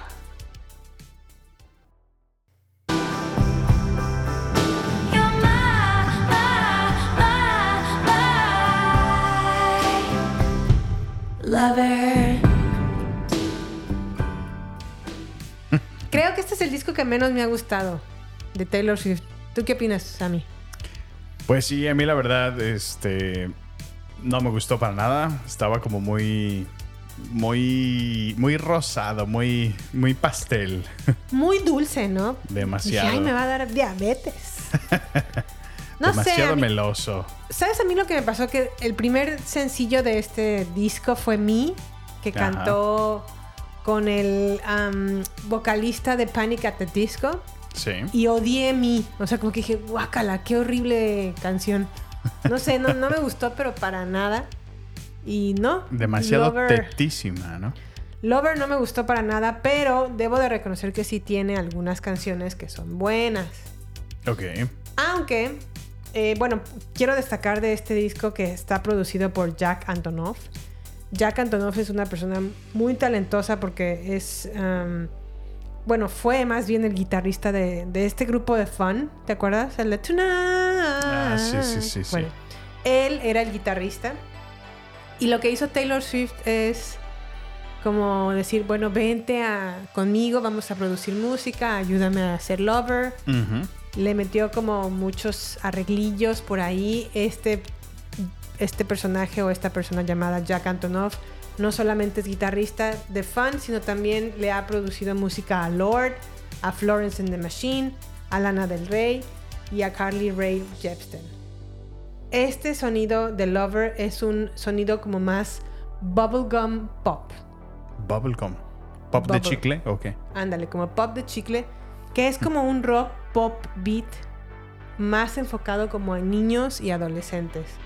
Tipo, ¿has escuchado la canción como Sugar dun, dun, dun, dun, dun, Ah, sí, sí. Oh, honey, honey. Pues bueno, este se conoce como bubblegum pop Órale. y Lover es más este estilo. Ya veo, sí, sí. Sí, con razón, como que no dije. "Ugh".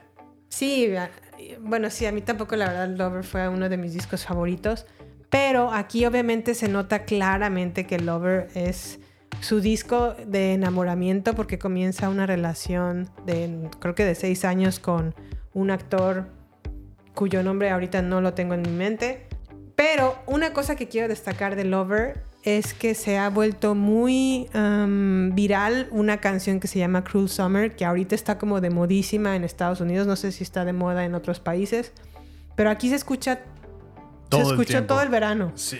Cruel Summer fue un sencillo, o más bien, no fue un sencillo de Lover, pero sí es una canción destacada de, de este disco. De ¿no? este disco, así es. Y luego, Sammy, llegamos como a su octavo disco, que es el tu favorito. No, claro que no.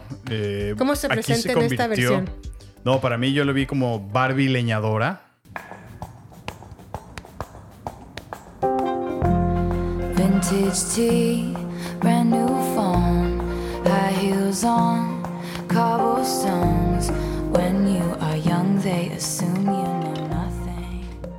¿Pero por qué Barbie Leñadora, Sammy? Bueno, recordemos que para este tiempo eh, estamos en plena pandemia, ¿no? Sí. Estamos todos metidos en COVID, nadie puede salir de su casa. Sí. Taylor Swift dice, bueno, pues aparentemente no podemos hacer nada, todos trabajamos desde casa, yo me voy a trepar a una montaña, me voy a llevar a mis chalanes y nos vamos a poner a grabar música allá arriba mientras estoy frente a la chimenea en el bosque.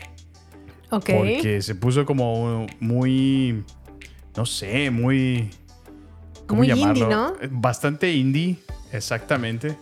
Y pues lanzó un disco llamado Folklore, el Ok. cual es su octavo álbum de estudio. Y se lanzó el 24 de julio del 2020 En plena pandemia. en plena pandemia. Esto fue un sonido más melódico, con una introspección, con pianos, guitarras, violines, baterías. Como lo menciona Jimé, es más indie folk. ok. Eh, algunos tonos medio rock alternativo, en algunos momentos muy, muy, muy leve. Electro folk también se alcanza a percibir ahí. ok. Ah, En este, en este álbum se alejó ahora de temas autobiográficos, ya deja de hablar de ella como en tercera persona y se enfoca más en una creación narrativa. Utiliza nostalgia, la narración, la soledad, esa introspección que se refleja eh, mientras estás en una cabaña, como te digo, en el bosque, en la naturaleza, ¿no? Te invita a esa reflexión personal, ¿no? Y pues considerado por muchos como su mejor disco hasta esa fecha, hasta ese momento, eh, pues en folklore Taylor Swift hace su primer multiverse, ¿no? De canciones como canción de Betty, Cardigan, Augustine, como un triángulo amoroso, ¿no? Sí, es un triángulo amoroso entre unos adolescentes como de 17 años. A mí me recuerda un poco a las historias de Archie o de Riverdale. como- algo que cantaría Archie y Betty y, Y Betty. y Ronnie o Verónica, ¿no? Creo yo. Sí, sí, sí.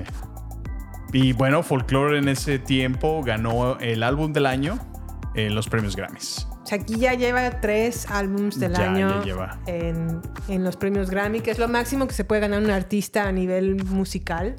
Así Pues es. Taylor Swift dice, ya llevo tres. Ya llevo tres, seguimos en pandemia, todos seguimos metidos. Ok. Y pues, ¿qué creen? No compuse solo 15, sino compuse otras 20 más.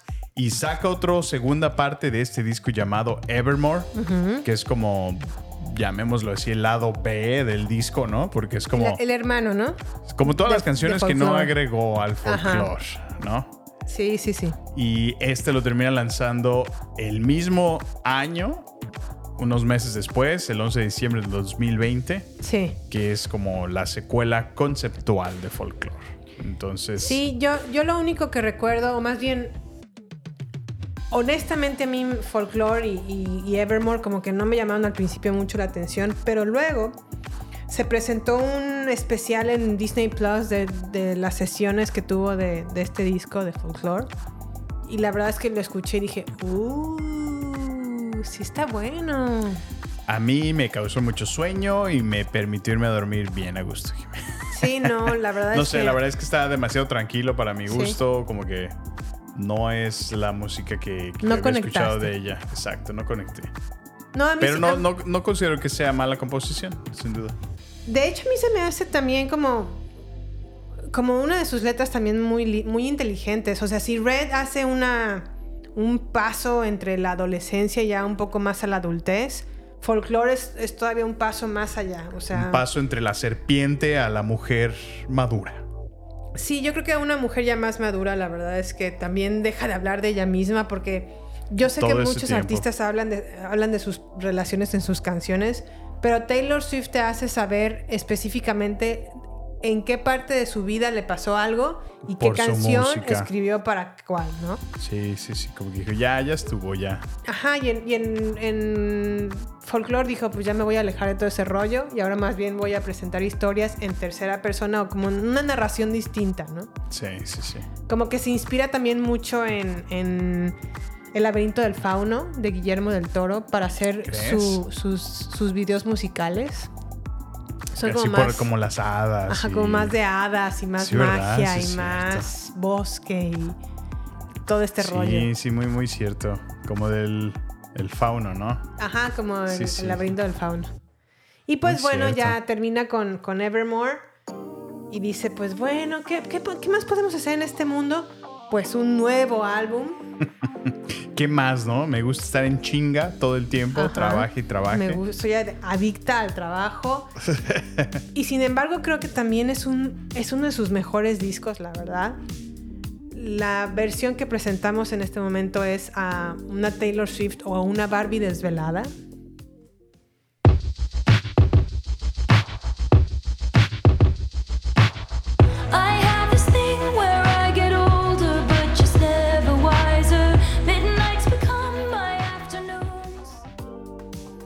Barbie desvelada. ¿Y por qué desvelada, Jimé? Pues bueno, es porque fue un disco que escribió a partir de las ocasiones en donde ella mm, tenía noches de insomnio por cosas a lo mejor que en su cabeza le causaban ansiedad y no podía dormir. Y cuando no podía dormir, pues, ¿qué, qué me pongo a hacer en la, en la vida de Taylor Swift? Pues a chambear. Escribo música, que es lo que es- se me da muy naturalmente. Órale. Y, y la verdad es que es un disco eh, muy como introspectivo, muy como de autocrítica también. Mucho de su cómo maneja sus inseguridades y cómo también el insomnio le, le cobra factura. Para mí, mi, mi- mi canción favorita de este disco es Antihero. Creo que es una versión o una letra muy, muy honesta de cómo ella duda de su persona, cómo en verdad se considera esta vez en, en ocasiones un monstruo y cómo a lo mejor también juega un papel como de niña super cool, pero al Ujú. mismo tiempo como dice, no soy tan cool como, Como aparento ser. como ¿no? aparento ser, exactamente. Órale, sí, sí, Entonces sí. sí, creo que, que es, es un buen disco, no sé cómo le está yendo en ventas, pero se lanzó el 21 de octubre del 2022 y con ello el lanzamiento de su disco, su gira, o, o el... Sí, el lanzamiento de su gira The Eras Tour, que es ahorita en donde se encuentra. Chambeando otra vez. Y bueno, aquí ya terminamos entonces con la versión, la Barbie de música, ¿no, Sammy?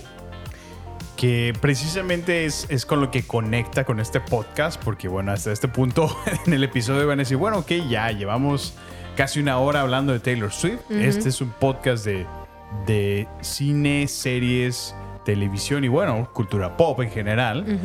¿Y por qué estamos hablando de Taylor Swift todo este tiempo? Bueno, esa pregunta se aclara porque tenemos a Barbie directora de cine. How are you doing? So happy to be talking to you. You too, directors on directors. Yeah. I think we should do sometimes directors on directors on mushrooms.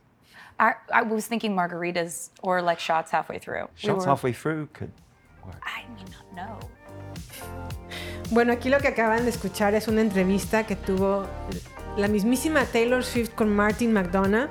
¿Quién es Martin McDonough? Pues nada más y nada menos que un superdirector que hizo la película de Three Billboards Outside of Ebbing, Missouri. O. Tres anuncios por un crimen en español. También es el director de The Banshees of Inisherin. Y la verdad es que es un director bastante destacado en su, en su giro. es, eh, es un escritor también, un guionista. Y pusieron a Taylor Swift y a, a Martin McDonough a conversar en una charla como si fuera la, la- la serie de, esta, de este tipo de, de videos o de charlas. Se llama Directors on Directors o directores en directores. ¿no? Y dije, ¿en qué momento Taylor Swift dijo, Ya, ya soy directora"? ¿no? Sí, hasta, hasta donde yo tenía entendido, ella solamente dirigía sus videos musicales. Sí. Y la verdad es que no le quedan tan bien como ella piensa. Sí, yo creo que está sobrevalorado. Por ejemplo, comenzó con, con, con su primer, el, el primer video que así Ella 100% dirigió. dirigió. fue el sencillo The Man que se desprende de su disco Lover. Y ella argumenta que lo dirigió, tuvo que eh, dirigirlo porque no encontró a nadie que le hiciera sus videos. Este video en O sea, particular. nadie que pudo llegarle a su visión. Pues que no encontraba a nadie quien se lo dirigiera y que por eso dijo ella, pues si no hay nadie, lo hago yo. Típico, ¿no? De Taylor Swift. ¿no? Escrito y dirigido por Taylor Swift, producido por Taylor Swift. este, Imaginado por Taylor Swift. arreglado por Taylor Swift. Entonces, ah, The Man fue el primer video que 100% ella hizo, pero comenzó con sus pininos de dirección en la canción Mine del disco de Speak Now. Codirigió más bien, como que ayudó a, a a dirigir. dirigirlo. Posteriormente codirigió el sencillo Me, You Need to Calm Down y Lover. En Lover ya se fue como, en el disco ya fue como Gordon Tobogán y dijo, The Man es, es mi, el video con el que voy a empezar. Gorda en tobogán. Y para Folklore y Evermore dirigió Cardigan y Willow respectivamente. Ok. Y pues bueno, aquí ya habíamos platicado de sus la- relanzamientos de sus discos que tuvo con Big Machine Records. Y lanzó su disco The Red, el- el- la versión de Taylor. Y dijo, pues ahora sí voy a grabar los discos como, como a mí me da la gana. Sí, sí, y sí. no solamente les voy a vender 13 temas, sino también los 13 más que tenía en, bóveda o algo así Sí. guardados. Y así te lanza discos como de 20 temas de Red. ¿no? Órale. Digo, lo cual me parece justo. Si estás, bueno, tú como escucha o fan, si estás volviendo a otra vez comprar, porque me imagino que todos estos fans que han conservado su, su, su colección, ¿no? Desde que Sí. empezó, pues tienen los discos de que conserva el Diablo, ¿no? Que conserva el Scooter Brown. Pero pues dices, bueno, ¿por qué lo voy a comprar ahora? Solo es la misma música, ¿no? Entonces, pues me parece muy inteligente que les incluya contenido extra Sí. para hacerlo más novedoso. Que dato curioso, aquí ya Patineta Azul o Scooter Brown ya tampoco es el dueño de los masters de Taylor Swift. Los vendió Los vendió. nuevamente y pues hizo negocio de... O sea, Pues sí, la verdad sí, es que recuperó su inversión Órale. con creces, ¿no? Pero ya se deshizo de, estos, de esos masters, ya no es dueño. Dijo, ya, si no, esto me va Sí, a no. perseguir toda mi vida. Me quema el diablo. Pero bueno, entonces regresando a esta eh, dirección que tuvo Taylor Swift, dijo, pues bueno, voy a hacer este, un video musical ya muy mamaluco. Voy a, a grabarlo en 35 milímetros, que es como el formato de cine por excelencia, Órale. que casi ya no es muy común o se está pe- empezando a perder en la industria de cine, de, de cine. Y dijo Taylor Swift, pues tráigame por favor mis cámaras de 35 milímetros, porque voy a grabar All Too Well y voy a grabar 15 minutos de este video Ujú. Y no solamente eso, sino aparte me voy a presentar en Saturday Night Live y voy a cantar 10 minutos All Too Well y nadie me va a poder decir nada. Oh, wow. Pues lo hizo, pero lo que quiero destacar de, de esta parte es que All Too Well lo presentaron como un corto. De hecho, así se presenta el video, así como The Short. All Too Well de, de, de Short, así como el The corto. Short. ¿no? Ajá. Y además de que lo presentó por primera vez en Nueva York, se lo llevó al, al- a festivales internacionales de cine como fue mm, el Toronto, el, bueno, el Tor- Toronto International Film Festival, que se conoce como TIFF, y también lo presentó en Tribeca. Ok. Y ella en Toronto así se presenta así como de, a continuación la directora Taylor Swift. Y ya sale ella, ¿no? Y ah, dije, O sea, ya ella se apropió, ya. Sí, Eh, sí, sí. Ya ella se eh, autodenominó directora porque lo dirigió, entonces ya, ya, ya es parte de la industria cinematográfica. ya es parte de la industria cinematográfica. Vaya. Y lo- la cosa aquí es que mm, el hecho de que sea de 15 minutos sí lo hace un corto. El hecho de que sea de 35, milímetros, 35 milímet- milímetros también lo hace un corto. Pero también quería presentarlo como nominado al Oscar, o sea, como con- Ah. contendiente para que ganara el Oscar a mejor corto. Es en serio. ¿Y si hay una categoría en los Oscars? Si hay una categoría. Híjole. Y por poco lo logra, ¿eh? Nada más que en los Oscars dije, nah, no manches, Morra, morra". por favor, vas empezando. Porque técnicamente vamos a verlo como lo que es. El corto realmente es un video musical de larga duración. Eso es lo que es. Eso es lo que es, exactamente. Como lo fue Thriller de Michael Jackson. Podrá estar muy cinematográfico y podrá estar lo que tú quieras, pero es el, Un video musical. un video musical. A lo mejor si quieres de los mejores, pero es un video musical. Sí, sí, sí. Y Se vio muy ambiciosa la muchacha en su primer creación. Sí, y que, y que hayan logrado con este corto que la llevaran con Martin todo a platicar entrevista. como si fueran directores. Ahí yo creo que es más estratégico, ¿no te parece? Por supuesto, ella. O sea, fíjate que aquí, aquí va muy de la mano lo que siempre me has dicho, que, que es muy inteligente ella y el equipo de trabajo con los que están moviendo su, su carrera y su mercadotecnia al mismo tiempo, porque cuidan muchísimo de su imagen pública. Entonces, Sí. si lo que ahorita quieren empezar es promover justamente que, que ahora su trabajo se está dirigiendo hacia el cine, pues en efecto tienen que empezar a crear conversaciones al respecto, ¿no? Entonces, ¿de qué mejor manera lo hacen? Pues sentándola con otro director, haciéndose llamar director también con otro director y hablando de temas de dirección que dices, Taylor Swift ya estuvo platicando con Bla-". Entonces ya ahí empieza la conversación, la gente empieza a hablar y de manera, vaya, orgánica, Sí. todo mundo está conversando al respecto de cómo ya Taylor Swift es una directora. O sea, eso es muy inteligente. O sea, Sí, la verdad no es que puedo es- decir otra cosa. Es, es- es muy, muy astuto. Es, es una visión a, a largo plazo, pero que en verdad si, si se aplica a la muchacha, sí, yo creo que sí puede hacer algo. O sea, Yo creo que sí lo va a lograr y te voy a decir por qué. A ver. Se lleva muy. se- si te fijas en esta entrevista con Martin McDonough, se llevó muy bien. De hecho, el corto que les puse al inicio de esta sección fue Es porque, porque el director le dice: ¿Sabes qué estaría genial que hiciéramos esta sección en hongos?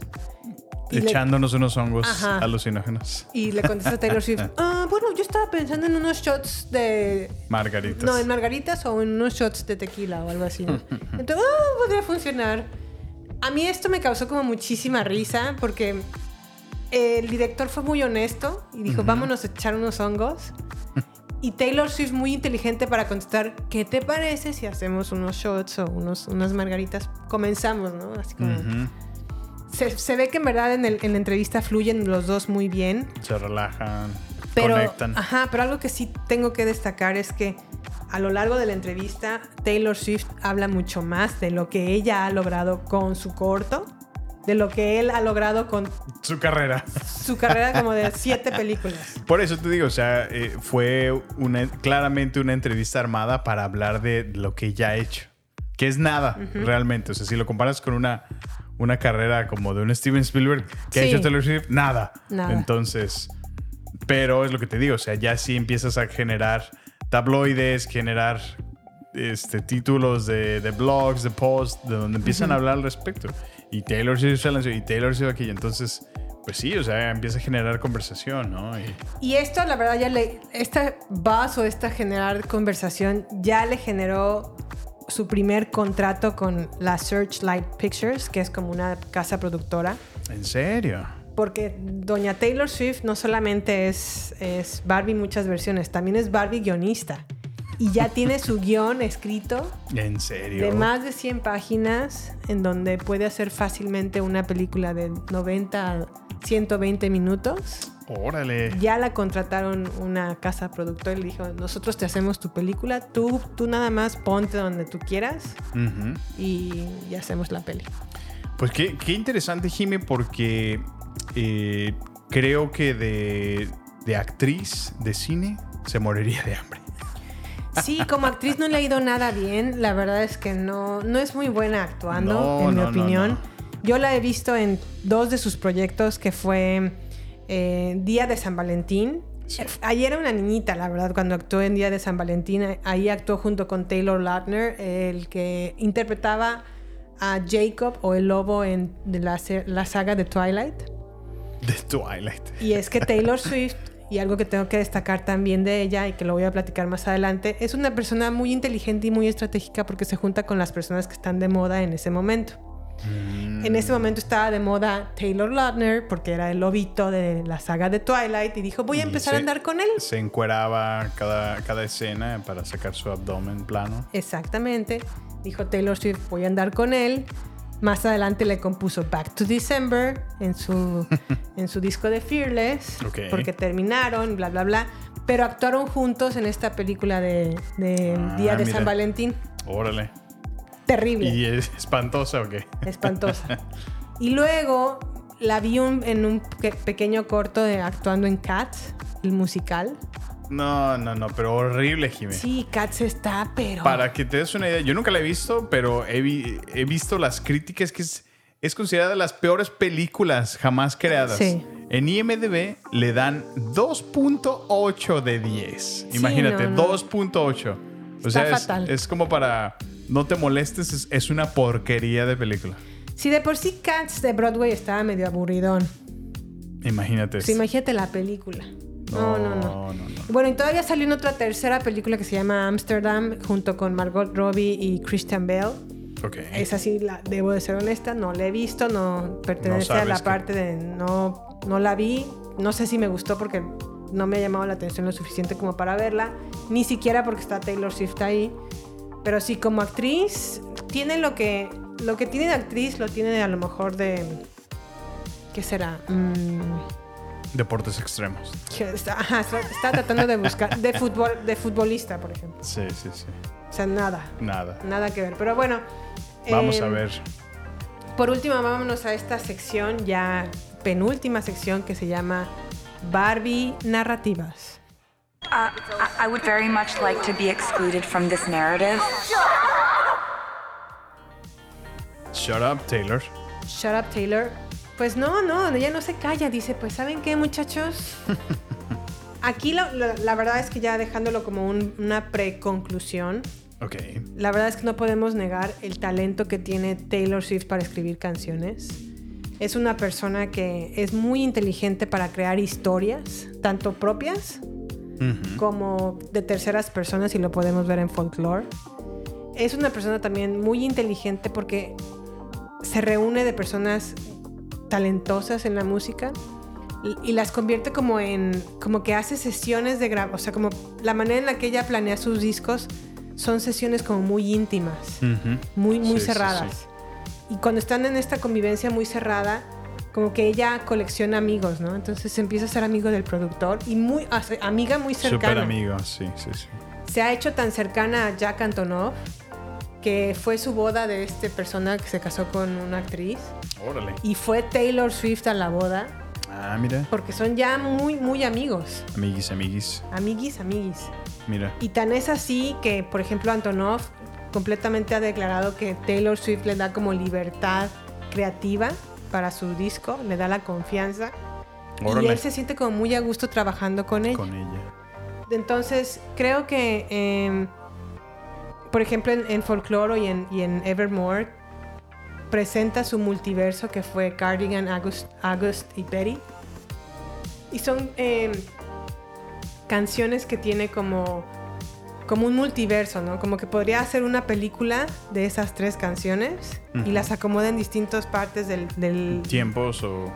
de tiempos y en el disco, ¿no? Porque creo que creo que August está exclusivamente en Evermore y quien quiera conocer de de este multiverso tendría que adquirir los dos los dos discos, ¿no? Los dos discos. o al menos escucharlos, ¿no? Entonces algo que también quiero destacar de, de, de Taylor Swift es la sofisticación de su música, cómo a lo mejor a través de sus discos puedes ver cómo avanza Ujú. su, su, su dificultad en las letras. Por ejemplo, en Red hace un salto de composición musical y se nota. Y la manera en la que compone es cada vez como, no, no dificultad, o sea, no, no- es difícil, sino como más sofisticado, como más, más maduro, Ok. ¿no? Y en folklore sí se fue como, se así en folklore hace, hace- una música y una composición completamente distinta a todo A lo, lo que, que hemos hizo. visto de ella. Pues sí, eso, eso sí llama la atención, que realmente, eh, que creo que le da muchísimo sentido cuando hace su, su Eras Tour, porque realmente así, o sea, por más que lo llamen sus fans, es una era diferente, ¿no? Sí, sí Y sí, es. en efecto, o sea, se convierte en cada vez una persona muy distinta en cada, cada composición que hace. Sí. Que creo que es, bueno, al menos en esta carrera musical es bastante bueno porque, eh, no sé, por ejemplo, por citar a alguien muy conocido en México, Maná, ¿no? O sea, lo escuchaste en sus primeros discos y es exactamente la misma composición en todos sus discos. Sí, Se escucha lo mismo. Te aburre Maná después porque es Lo es lo mismo. mismo. No te ofrece nada nuevo, no te ofrece O Luis nada. Miguel. Es exactamente la misma composición todo el tiempo. Entonces, tener una, un artista de esta índole que constantemente se está redescubriendo, explorando nuevos géneros, explorando nuevas eh, personas, ¿no? nuevos eh, músicos, guitarristas, compositores, ¿no? que le ayudan, que la, la asesoran, Sí. le contribuyen, ¿no? Es bastante interesante, o sea, yo creo que esta carrera que ha logrado y el éxito que ha obtenido es justamente eso, el, el resultado de todo este esfuerzo. Sí, aparte también creo que no solamente ha trabajado su, su parte creativa, tanto en videos musicales dirigiéndolos, como en cortos, como en su parte creativa en, componer música, sino que también es muy inteligente porque hace muchas cosas creativas para tener a sus fans especulando constantemente. Pues como, sí, sí, como sí. diciendo, ¿quién es ella? ¿O qué está haciendo? ¿Ahora qué va a hacer? ¿Ahora qué va a hacer? ¿O ahora qué, qué código nos va a poner en, en sus videos? ¿Qué easter eggs nos va a dejar? Es muy inteligente en ese sentido porque los tiene como, como agarrados como de un lazo y al mismo tiempo hace cosas como impensables en un artista. Por ejemplo, para 1989 hizo una sesión que se llama 1989 The Secret Sessions. Ok. Y lo ¿Qué que hizo fue organizar en su casa, en su casa, Ajá. juntó a 35 de sus leales fans y los llevó a su casa a que, presenta- a que escucharan un mini concierto de ella, presentándoles el disco de 1989. casa? En su casa. Wow. Y, le- y cocinó galletas y se puso a servirles galletas a todas sus fans, así como, como su fiel servidora, ¿no? Órale, Entonces, qué padre, ¿eh? Lo, lo que sucedió más o menos en esta sesión es que citó a sus fans en una iglesia Ajá. a sus 35 fans y así como no le pueden decir a nadie a dónde van. Es completamente privado. Es completamente privado y secreto. Sí. Se van a ver en esta iglesia, llegaron a la iglesia, las estralculcaron de pe a pa así como para que no tuvieran pues un arma. Armas o sí, ya sí, ves que también aquí se da mucho eso.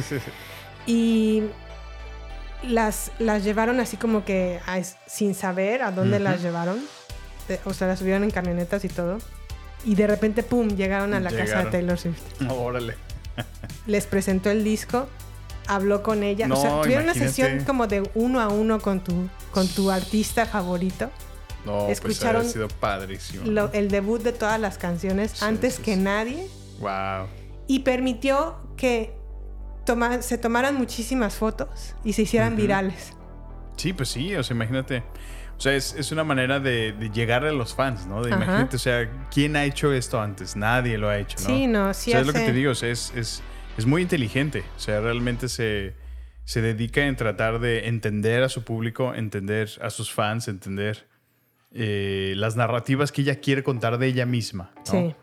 Y pues Eh, no sé realmente si en su vida personal sea buena o mala persona.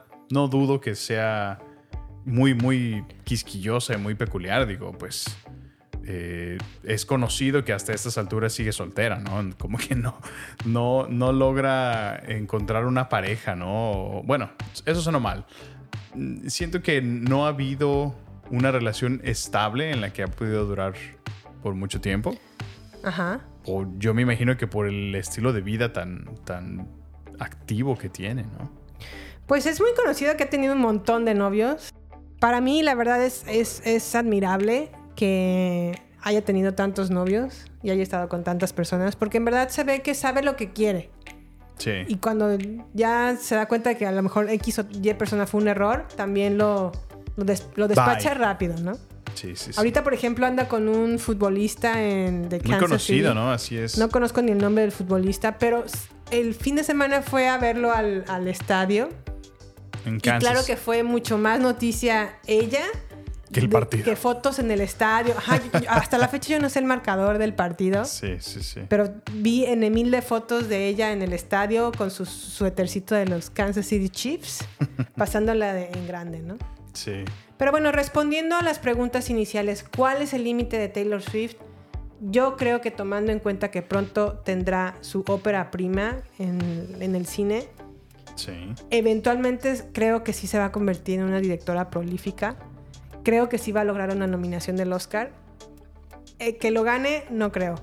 Pero a lo mejor sí, uno nunca sabe. Pues quién sabe, es muy pronto de el especular, ¿no? O sea, tendríamos que ver su primer trabajo, analizar, ver, pues como lo ha hecho en la música. Si realmente tiene un futuro en esto, pues se ve que va a trabajar duro, se ve que se va a dedicar, se ve que va, se va a definitivamente comprometer. Sí. Y pues sí, ojalá se logre rodear de aquellos que, que la puedan asesorar y, y llevar lejos. Yo creo que va a ser una película con sus amigos.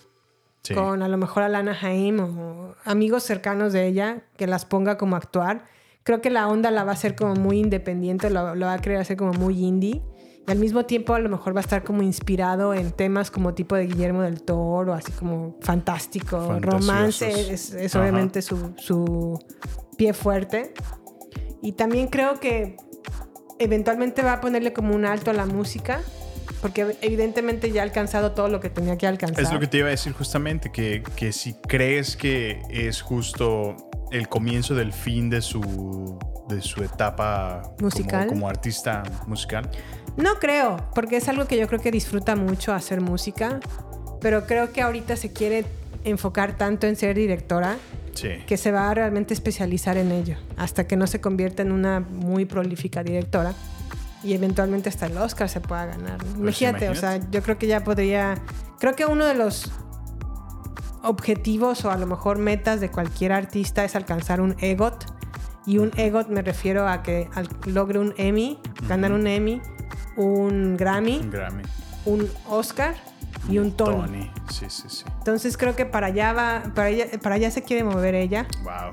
Eh, creo que a lo mejor la, la artista que ahorita está más cercana a lograr un EGOT es Lady Gaga. Lady Gaga. Órale. Eso te iba a preguntar, Jimmy, que, es, que si había alguien actualmente que, que ya tenga todos estos premios ganados. Lady Gaga tiene un Oscar, tiene un Grammy, tiene, estuvo nominada para los Emmys eh, por American Horror Story Órale. y creo que le falta el Tony. El Tony. Es en el teatro, ¿verdad? Y va para allá, eh, porque la verdad es que Lady Gaga también es muy buena actriz. Sí, sí, es muy bueno. De repente es medio mala, de- dependiendo de quién la dirija, porque acuérdate que salió en Gucci. House of Gucci. Gucci. Y pues en Gucci la verdad se actuó fatal. Pero en... Pues no, no, a mí no se me hizo fatal su actuación, solo se me hizo mm, extremadamente. Falsa, ¿no? Ajá. Como que no se la crees. Muy forzada, así es. Sí, yo tampoco se la creí. Sin embargo, en Nace una estrella con Bradley. Cooper, Ajá. actúa muy bien. Buenísimo. Sí, sí, sí. Pero bueno, a lo mejor era su mero mole, porque pues prácticamente era representarse a sí A misma. sí misma musicalmente ¿No? hablando. Pero bueno, creo que para allá va Taylor Swift. A lo mejor dentro de sus metas es lograr un EGOT. Fíjate. Tal vez, y quién sabe, pero no lo descarto, a lo mejor en algún punto quiere alcanzar la presidencia de los Estados Unidos. ¿Crees? Y sola- no ¿Es solamente en eso, si gana, Don- si Donald Trump ganó la presidencia, Taylor ¿Por Swift, qué? claro que lo puede. ganar. Uh. Pues bueno, mira, es, es importante señalar eso que, que ha mostrado anteriormente que, bueno, había resaltado que no necesitaba exponer sus eh, ideas políticas de, ningún de ninguna manera, pero no dejó de hacerse notar cuando mencionó ¿no? que apoyaba en realidad mucho a, a Biden, ¿no? Que era un poquito más liberal, ¿no? Su, su, su onda política. Digo, Pues bien- nunca le hizo como un, un endorsement, ¿no? O, No.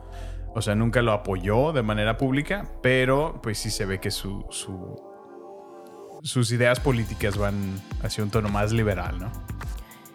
Yo creo que sí, conservador. sí tiene un tono más liberal, sí se puso en varias cosas en contra de las políticas de Donald Trump.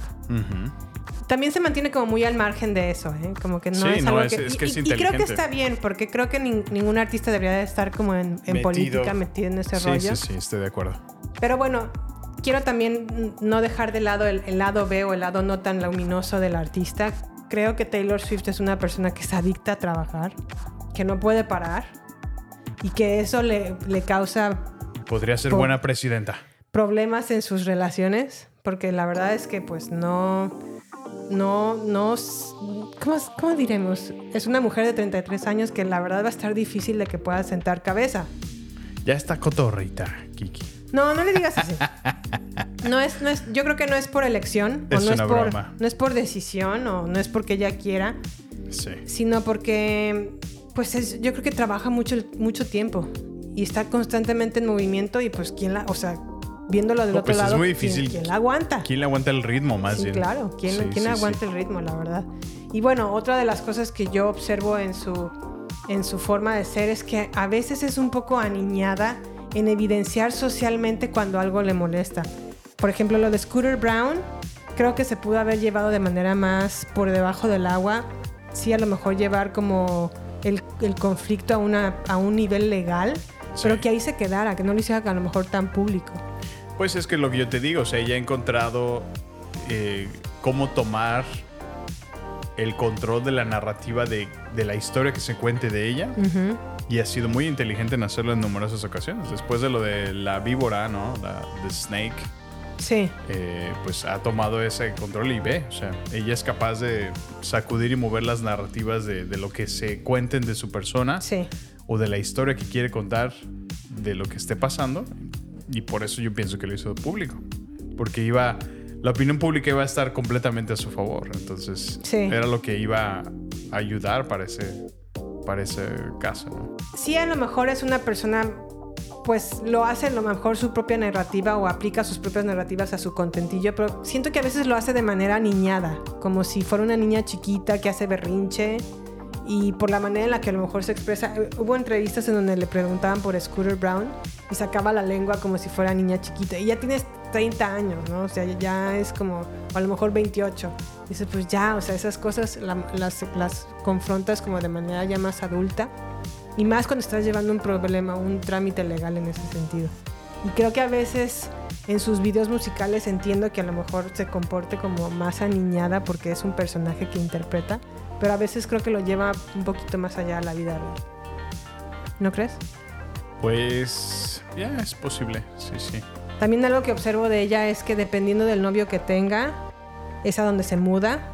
No dudaría ni tantito que a lo mejor si, si esta relación con el, el futbolista americano prolifera, compre una casa en Kansas City sin problemas. Vámonos, aquí queda bien cerquita. No lo dudaría, porque así cu- cuando tenías un novio inglés, Sí.